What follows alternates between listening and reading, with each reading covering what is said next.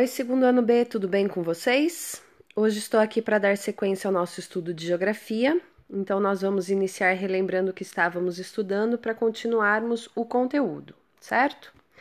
Nós observamos várias paisagens e vimos que são formadas por elementos culturais ou construídos, né, como também são chamados, e os naturais.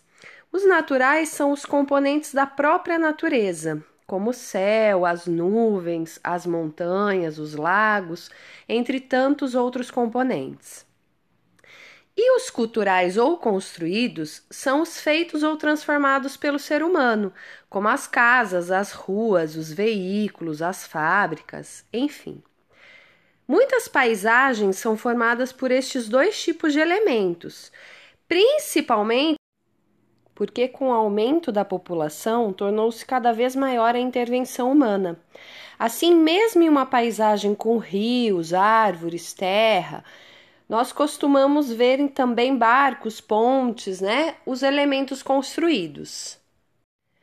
O nosso poder de observação é muito importante e por isso vamos falar um pouco sobre o modo como vemos uma paisagem e os seus elementos constituintes, a diferença entre se ver de perto e de longe, do ângulo em que vemos, que depende de onde nós estamos olhando. Acompanhe comigo abrindo na página 319 da apostila. O título agora é vendo de perto e de longe, e é colocada como exemplo para compreendermos como podemos ver de diferentes maneiras a Torre de Pisa, na Itália, que acabou com o tempo ficando inclinada, como podemos ver aí na imagem. Na primeira foto, vemos uma torre grande, alta, e é possível ter uma ideia da sua proporção observando as construções no seu entorno. Já na segunda foto, a impressão é diferente, porque do ângulo em que a foto foi tirada, parece que a moça está tocando o topo da torre, parecendo assim que ela não é muito alta e nem muito grande. Ou seja, tudo depende do ângulo que estamos olhando, da distância em que estamos em relação ao objeto. Nós iremos fazer uma pequena experiência agora e outra após vocês acabarem de ouvir minhas explicações e forem ler as orientações de geografia para hoje.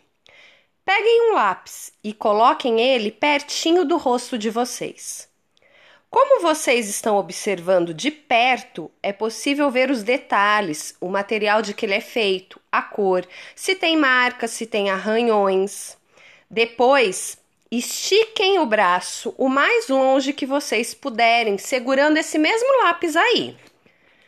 Coloquem o lápis o mais distante que vocês puderem. A primeira coisa que você pode observar agora é a sensação de que ele ficou menor e que não conseguimos mais ver todos os detalhes, mas conseguimos ver melhor o entorno do lápis, o que tem ao seu redor conseguem localizá-lo em uma paisagem, conseguem ver com clareza o seu tamanho.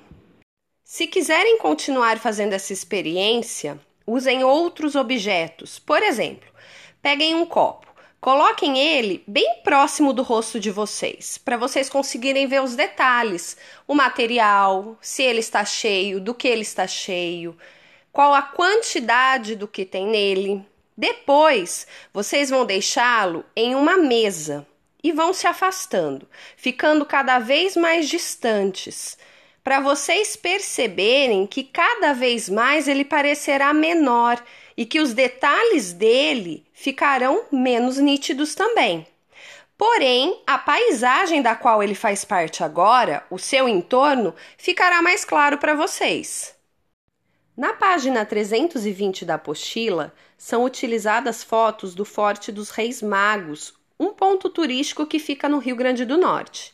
Vejam que as fotos foram tiradas de posições e distâncias diferentes.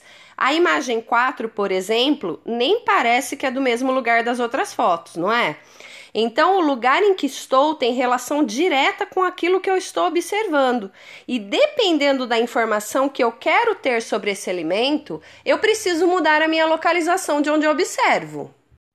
Observando as imagens, nós podemos ver, por exemplo, que na imagem 1 eu consigo ver os detalhes da construção, os materiais dela e até uma parte interna.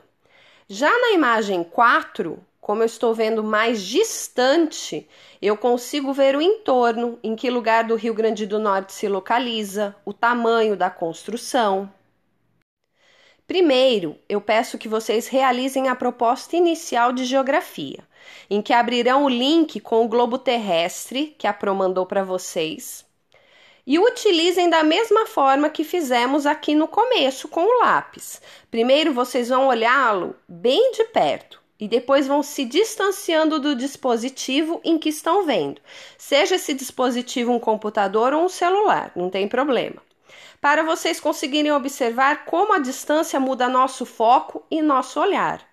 Como o globo gira, vocês poderão ver como a posição também muda nossa percepção em relação ao que vemos.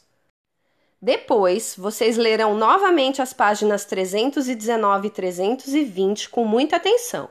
Grifarão as informações mais importantes, verão as imagens, lerão as legendas e responderão as questões das páginas 320 e 321. Na página 322, precisam perceber que o desenho é o mesmo, mas que o tamanho muda. A página 323 é desafiadora, mas muito gostosa. Vão precisar ter muita atenção para fazê-la, pois precisam contar os quadradinhos para conseguirem reproduzir de forma correta a casinha. Observem os detalhes, vejam que ela está centralizada. Observem quantos quadriculados de cada lado devem sobrar. Vejam o telhado, em que linha está cortada a diagonal. Quantos quadrinhos para cima formam a parede? quantos quadrinhos para o lado. Parece bem fácil, mas para reproduzi-la corretamente é necessário ter muita atenção e observar com calma. Depois responda as questões, ok? Tenho uma sugestão para vocês. Na parte conteúdos e atividades, na pasta de geografia, eu coloquei o livro Zoom digitalizado, que é muito legal e interessante, inclusive para ver com a família e explorarem os detalhes. Lembrem-se de colocar um gostei ou escrever um comentário para eu saber que estão acessando e fazendo as atividades. E qualquer dúvida, a mesma coisa do outro recado.